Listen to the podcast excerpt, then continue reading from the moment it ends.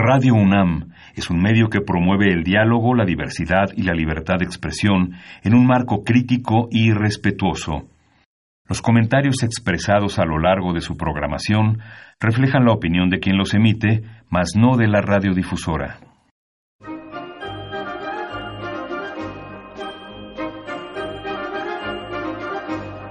La Feria Internacional del Libro del Palacio de Minería y la Facultad de Ingeniería de la UNAM presentan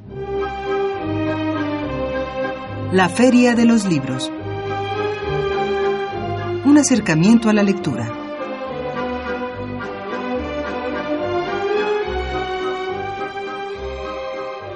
Hola, ¿qué tal? ¿Cómo están? Muy buenas tardes. Bienvenidos a la Feria de los Libros. Gracias por acompañarnos y empezar semana con nosotros. Hoy lunes 15 de julio les damos la bienvenida. Mi nombre es Elías Franco y los invito a que se quede con nosotros en los próximos minutos. Vaya que hemos tenido una serie de programas con temas muy actuales eh, pues muy eh, apegados a esta coyuntura que estamos viviendo con esta transición de gobierno. Y bueno pues eh, más adelante estaremos platicando de un tema también muy actual. Pero antes de comentar con quién vamos a charlar y de qué libro vamos a tener o va a ser el eje de nuestra charla permítame recordar nuestras vías de comunicación eh, puede enviarnos un tweet a nuestra cuenta arroba ferialibros o bien al correo electrónico la de los libros arroba gmail.com si usted desea hacer alguna sugerencia eh, enviarnos una opinión más pues más extensa ah, lo puede hacer a nuestro correo electrónico. No tendremos oportunidad de establecer contacto vía telefónica pero tenemos estos dos canales el twitter y el correo electrónico. También les recordamos que puede seguir esta transmisión a través de la web en www.radio.unam.mx y si, desea descargar el podcast de la Feria de los Libros puede hacerlo también a través de www.radiopodcast.unam.mx y bueno pues en esta en esta tarde del lunes 15 de julio vamos a charlar con Armando González Ulloa Aguirre, eh, autor del libro Espacio Público y Ciudadanía.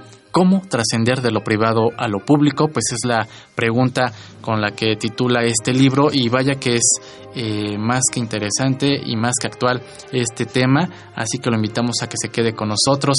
También tenemos nuestra cápsula de novedad editorial para esta semana y como ya es costumbre, al finalizar la Feria de los Libros los vamos a dejar con nuestra cartelera de actividades en torno al libro y la lectura para esta semana.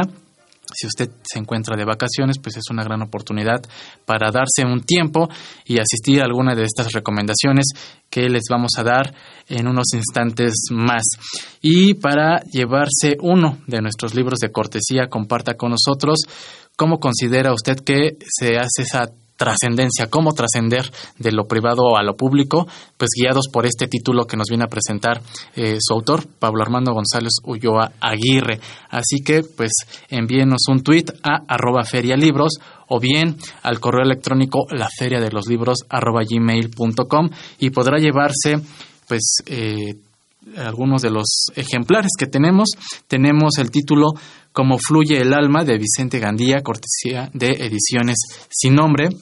También tenemos un ejemplar del título El feminismo en mi vida, hitos, claves y topías, de la autoría de Marcela Lagarde y de los Ríos, cortesía del Instituto Nacional de las Mujeres, y vía correo electrónico para la primera persona que nos comparta su reflexión en torno a cómo trascender de lo privado a lo público, qué tiene usted en mente o qué cuál es la reflexión que le genera este, esta pregunta, esta interrogante que el autor eh, vierte aquí en el título de su libro, pues podrá llevarse el ejemplar eh, de la pieza teatral Los, Las Tocayas de Maricel Mayor, cortesía de Ediciones Baquiana. Pues un saludo a Maricel Mayor, amiga de la Feria del Libro de Minería, que año con año participa y que nos trae siempre pues lo más reciente de autores latinoamericanos, algunos que sí residen en Estados Unidos y que se enfrentan a esta labor titánica de eh, publicar allá en Estados Unidos, otros autores que radican en sus países de origen y que nos dan a conocer pues esta creación literaria. Así que pues podrán llevarse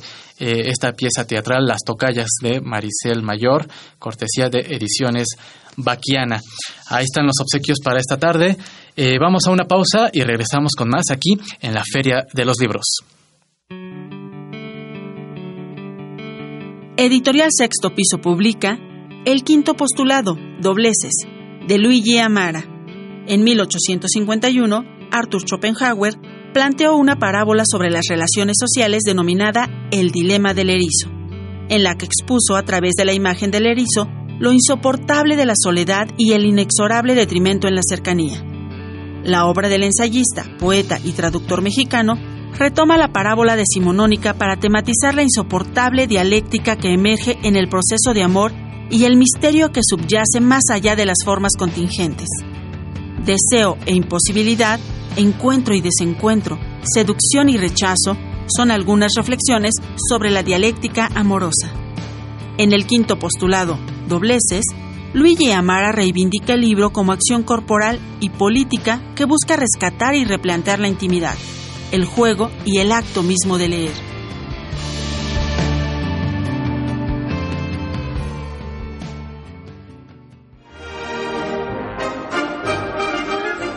Leer es estar vivo. La Feria de los Libros. Regresamos a la Feria de los Libros y ya se encuentra aquí en la mesa eh, Pablo Armando González Ulloa Aguirre. Él es autor del de, eh, libro Espacio Público y Ciudadanía, cómo trascender de lo privado a lo público. Eh, él es profesor de tiempo completo en la Facultad de Ciencias Políticas y Sociales de la UNAM, es doctor en Ciencias Políticas y Sociales, es miembro del Sistema Nacional de Investigadores y actualmente se encuentra pues enfocado en temas sobre gobernabilidad, participación ciudadana y sociedad civil. Eh, Pablo Armando, ¿cómo estás? Muy buenas tardes, bienvenido a la Feria de los Libros. Um, antes que nada, muchas gracias por la invitación, Elías. Es un placer estar aquí compartiendo un poco sobre este trabajo que tú sabes que cuesta bastante tiempo sí, realizarlo y que, y que vea la luz, ¿no? Porque al claro. final es un trabajo académico que implica todo un proceso de dictaminación, el proceso con la editorial y entonces, bueno, es como... ¿Es, tu primer, ¿Es tu primer trabajo en una editorial? No, no, no, ya, ya, ya he tenido muchas malas experiencias experiencias con editoriales y buenas con algunas otras. Por ejemplo, con esta editorial ha sido una muy buena experiencia y entonces estoy muy contento con Es una coedición, ¿verdad? Es una coedición. Con la UNAM. Sí, eh, en la UNAM nosotros eh, tenemos proyectos de investigación y a partir de ese proceso de investigación termina reflejado en libros como este, ¿no? Entonces es una claro. es un trabajo de tres años aproximadamente. Eh, Pablo, eh, pues platícanos, vamos a entrar en materia eh, y, y, de verdad, como lo decía yo, es un tema bastante actual eh, ante esta pues transición de gobierno. Eh, sobre este cambio de gobierno que estamos viviendo, sobre lo, a lo que nos estamos enfrentando y pues cómo trascender de lo privado a lo público. Eh, ¿Por dónde empezamos? ¿Qué, qué entendemos qué, o qué debemos entender por espacio público y cómo ha sido esta evolución de, de, pues, de este concepto y de la forma de hacerlo. Sí, el, el espacio público, ¿por qué me interesó eh, meterme a la, a, sí. a la, cuestión del espacio público? De entrada, es, es un concepto muchas veces mal entendido, ¿no? Claro. O sea, que de pronto decimos, bueno, pues el espacio público es todo y nada, ¿no? A veces esos, esos conceptos que, que no entendemos bien a qué se refieren. Y entonces de pronto podemos decir, el espacio público es, por ejemplo, un parque, ¿no? Y entonces, ah, bueno, pues ahí está un espacio público. Pero digamos, el espacio por sí solo del parque es un espacio público como tal, puede ser un espacio físico, ¿no? Claro. Pero ahí el asunto es que la gente se apropie de este espacio. O sea, ¿de qué nos sirve el, el parque vacío, no? ¿De qué nos sirven las calles vacías? ¿O de qué nos sirve el, el, zócalo vacío, no? Y entonces, al final, el espacio público al que yo me estoy abocando es este espacio donde la gente se encuentra, donde son espacios heterogéneos, uh -huh. donde hay eh, puntos de encuentro entre las personas, ¿no? Y evidentemente que son abiertos para todos. Por eso el espacio público vertido en un centro comercial es complicado, ¿no? O sea, usted, usted se podría decir, toda la gente tiene acceso al centro comercial, pero bueno, si bien tú puedes ir al centro comercial, hay ciertas barreras a nivel social que muchas veces no permiten el acceso a todas las personas. Entonces, lo, lo importante es esta heterogeneidad. Y aquí hay otro punto importante. Podríamos pensar que el espacio, el espacio público por sí solo es político, y no necesariamente. O sea, el espacio público puede ser el primer espacio para que convirtamos eh, este espacio público en algo político. En algo político, sí, totalmente. De ahí se deriva entonces, pues toda esta la participación ciudadana, pero eh, también nos enfrentamos a que somos tan diversos que de pronto existen o se dan eh, confrontaciones. Claro, también el, el, espacio público implica conflicto, ¿no? O sea, este es el punto de lo político, ¿no? Este espacio de convivencia que no necesariamente todo es terso, ¿no? O sea, en, un libro anterior que, que, que escribí, este, trataba esta cuestión, ¿no? Como el conflicto como un espacio de posibilidad. Como, y en este también, en este libro lo trata una parte, ¿no? Al final de cuentas, como eh, la modernidad o estos espacios de posmodernos, como le, lo que les queremos llamar, de modernidad reflexiva, este momento de la historia, implica también el regreso de lo político, el, el regreso del, conflicto, ¿no? de la pluralidad. Y entonces uno de los puntos básicos es cómo podemos conducir esta pluralidad, cómo podemos institucionalizarla, cómo podemos crear redes comunicativas, espacios comunicativos donde las personas puedan decidir eh, en común. Totalmente. Y en ese sentido, me gustaría saber tu punto de vista, eh, una vez que se trasciende a, de lo privado a, este espacio público, ¿qué sigue? Es decir, ¿cuál es el, el impulso que se debe tener para que del espacio público haya otra trascendencia a otras esferas? Eh, a otras esferas como políticas. Ah, políticas, o sea, ah, lo que lo que estábamos hablando al principio. Sí, al final lo que nosotros estamos buscando, por eso eh, termino hablando del modelo republicano, ¿no? O sea, el liberalismo lo que decía es, bueno, tú dedícate a tu espacio privado, entonces si tú quieres participar, hay la opción, ¿no? O sea, y entonces dentro del republicanismo, el modelo republicano lo que lo que implica es que nosotros estemos preocupados por formar ciudadanos con valores cívicos, ¿no? Ciudadanos eh, que están están interesados en participar. Y eh, nosotros también tenemos que entender que no necesariamente el espacio político de participación se da a partir de un partido, político. sí, que siempre, y, siempre creo que ahí eh, eh, se da ese, esa como concepción única. Así es, sí. Y, no, lo que tenemos que entender es que los espacios de participación están en todos lados, ¿no? Desde con los vecinos, ir a la asamblea vecinal, organizarte para cambiar alguna cosa a tu alrededor. O sea, desde ese momento empiezan espacios políticos, ¿no? De demandas, de exigencias, de obligaciones también, ¿no? Porque muchas veces también como ciudadanos decimos, estamos exigiéndole a, la ciudadanía, ¿no? Estamos digo, exigiéndole al gobierno, perdón, ¿no? Y entonces, eh, en otro libro también de los retos de la gobernabilidad en México, analizo todo el modelo de participación, bueno, junto con otro colega, este, analizamos este proceso de participación en México, ¿no? Y los retos también que esto implica. Eh, estamos charlando con Pablo Armando González Ulloa. Él es autor de este libro del que estamos platicando, Espacio Público y Ciudadanía, cómo trascender de lo privado a lo público. Y eh, Pablo, ante esta diversidad de grupos sociales de, la, de, los que estamos conformados, el, el espacio público pues sí se enfrenta a, a esta, no sé si es dificultad o complejidad de incluir a cada vez a, otros pequeños grupos de personas diversas. ¿Qué se tiene que hacer en ese sentido? Sí, esta es, uno de es una excelente pregunta porque es uno de los grandes retos, ¿no? O sea, ¿cómo encauzar esta pluralidad? O sea, no es que anteriormente no hubiera existido una, una, una, heterogeneidad así a nivel social. Simplemente la cuestión es que nosotros teníamos como referente al Estado, ¿no? Como este Estado que dotaba a las personas de los mapas mentales. A partir de lo, como lo, como lo dirá Norbert Lechner, a partir de los años finales de los años 70, inicio de los 80, pues empieza a haber una crisis del Estado, adelgazamiento del Estado. Entonces, el Estado ya no se vuelve el, único referente para los mapas mentales. Y entonces ahí el reto es cómo enfocar esta pluralidad siendo que el Estado ya no es el centro de poder como tal, o bueno, no, no, el principal, ¿no? Hay muchos centros de poder. Y entonces también, ¿cómo dar esta respuesta a esta pluralidad, no solamente desde el Estado, ¿no? Sino dentro de la misma sociedad, ¿no? Y cómo encauzar esta diversidad de visiones del mundo y poder crear ahora sí que una vida en común, poder aprender a vivir juntos, ¿no? Este es uno de los, de los grandes retos que trato de responder responder a partir del libro, ¿no? O sea, el, modelo republicano nos puede ayudar a eso, ¿no? Crear ciudadanos, ciudadanos participativos, ciudadanos cívicos. Y bueno, de, eh, otro, la siguiente investigación va a estar volcada en la cuestión de la democracia deliberativa, como un proceso para también encauzarlo, digamos, específicamente todas estas preocupaciones a partir de este modelo deliberativo. Muy bien.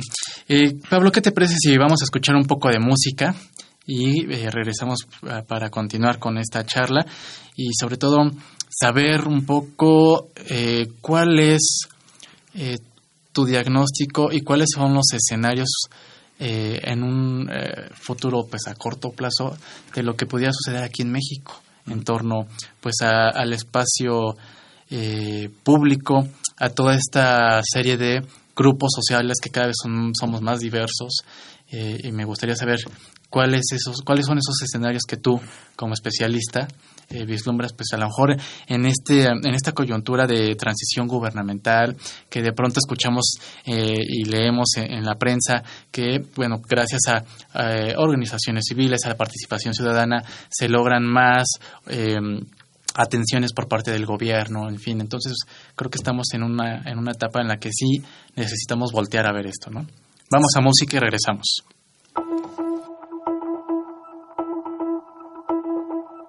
Donde la hiedra no se atreve a trepar y amanece en secreto, donde el invierno no consigue llegar en el último intento.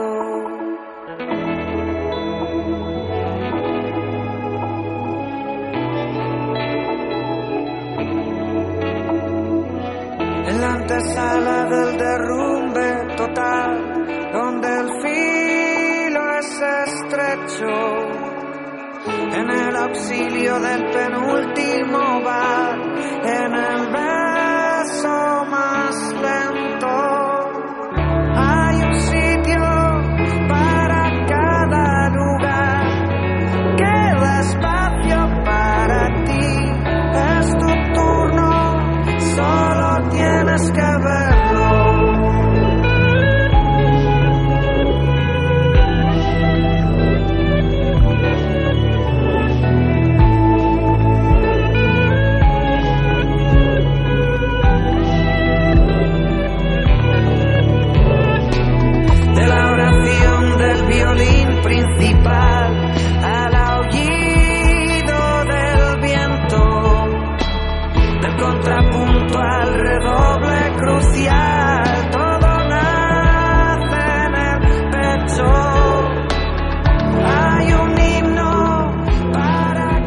de regreso en la Feria de los Libros.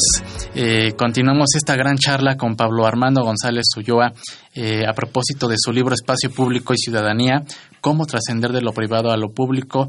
Eh, Pablo, y bueno, pues lanzaba yo antes de escuchar algo de música, pues esta pregunta o, y por, sobre todo conocer de tu parte, ¿cuáles serían estos escenarios a los que nos estamos, a los que nos vamos a enfrentar y lo que estamos viviendo actualmente aquí en México? Yo creo que es una relación de ida y vuelta, ¿no? O sea, como te lo, te lo comentaba, ¿no? En un libro anterior, de que de hecho también fue editado por, por Gedisa, Los retos de la gobernabilidad en México, este, ahí analizábamos los retos de la participación también, cómo la gente se involucra o no se involucra en el espacio de lo público. Desafortunadamente, en nuestro país, la participación ciudadana es muy limitada. La gente no confía en las instituciones, la gente no confía entre eh, eh, con, el vecino, con el amigo, ¿no? No hay una confianza generalizada, ¿no?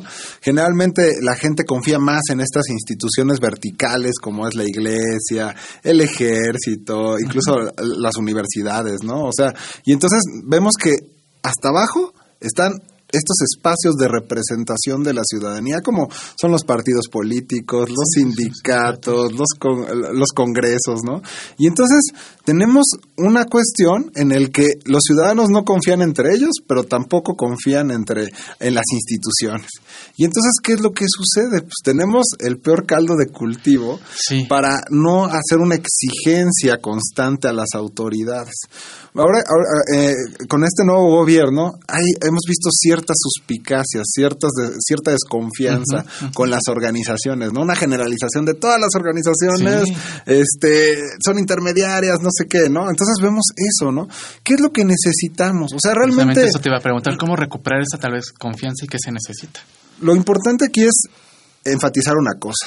Gobiernos fuertes no es que no necesiten una sociedad civil fuerte u organizaciones fuertes. A veces se piensa eso, ¿no? bueno, pues como el gobierno es lo suficientemente fuerte, no necesita una participación constante de los ciudadanos.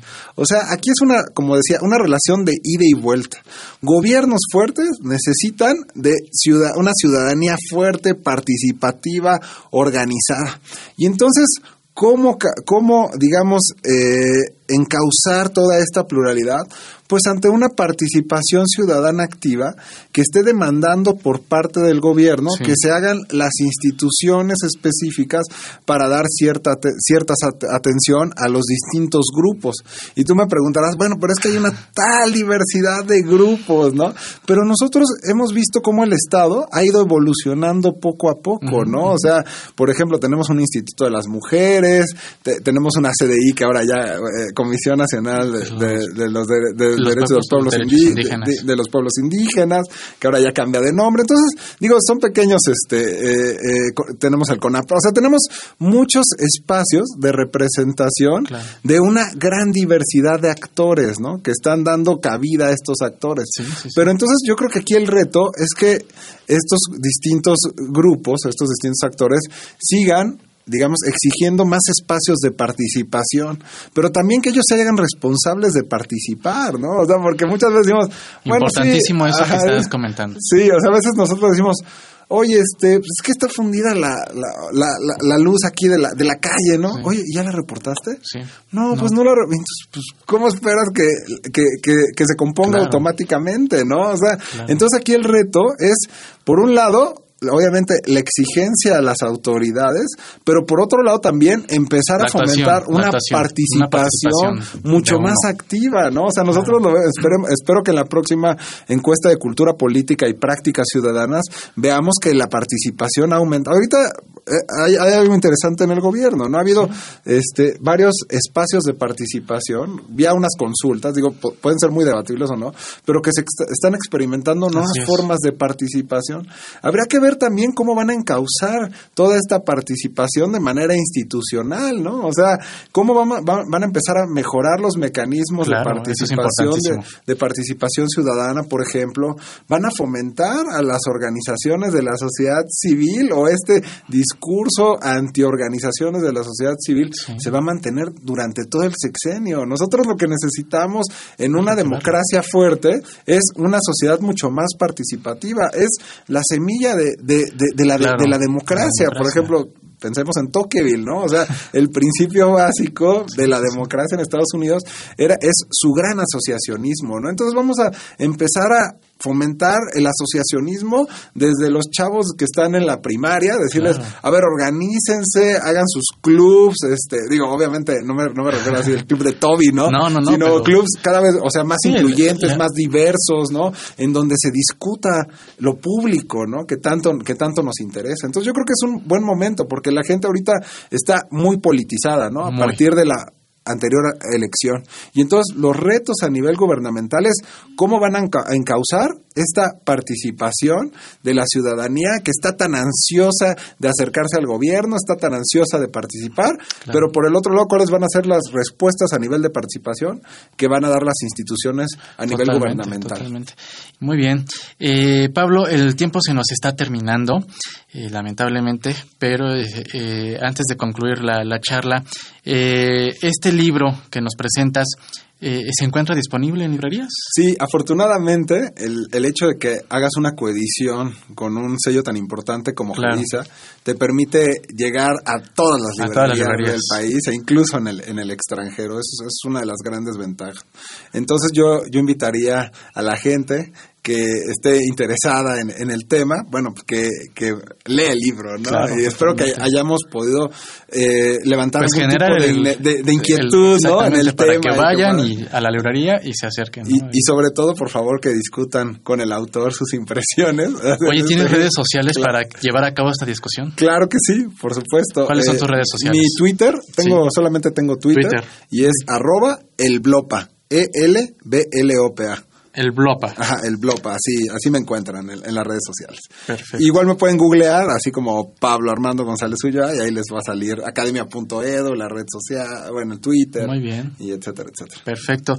Pues eh, Pablo Armando González Ullá, agradecemos que nos hayas visitado aquí en la Feria de los Libros a presentarnos este título y bueno, estaremos pendientes a tus futuros proyectos. Muchas gracias por la invitación, Elías, y fue un placer estar aquí con Y pues ahí ustedes. está el debate y la invitación a, a seguirlo y por supuesto a participar, que es fundamental. Por favor, participen y compartan su participación con las demás personas. Totalmente. Muchas gracias, Pablo Armando González Ulloa, autor del, del libro Espacio Público y Ciudadanía, cómo trascender de lo privado a lo público. Gracias.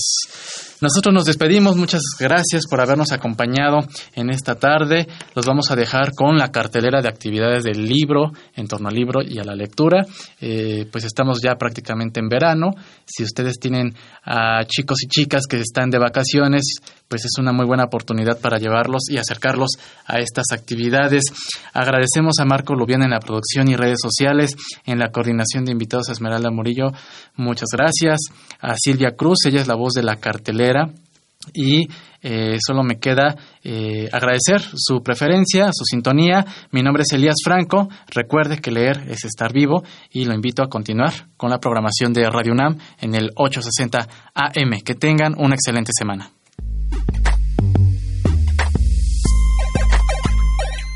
La Casa del Poeta Ramón López Velarde te ofrece diversas actividades para este verano. Para más información, te invitamos a consultar su página casapoetalopezvelarde.blogspot.com. El Instituto Nacional de Bellas Artes te invita a consultar su programa cultural para este verano. Para más información, ingresa a www.imba.gov.mx. En la Biblioteca Vasconcelos podrás encontrar una programación amplia en torno al libro y el fomento a la lectura. Te invitamos a visitar su página www.bibliotecavasconcelos.gov.mx. En estas vacaciones, la Universidad Nacional Autónoma de México tiene actividades que te pueden interesar. Para más información visita www.cultura.unam.mx.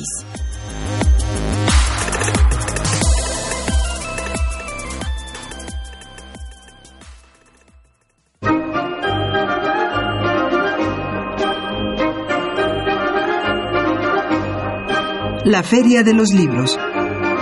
Un programa de la Feria Internacional del Libro del Palacio de Minería que organiza la Facultad de Ingeniería en coproducción con Radio UNAM. Idea original Fernando Macotela.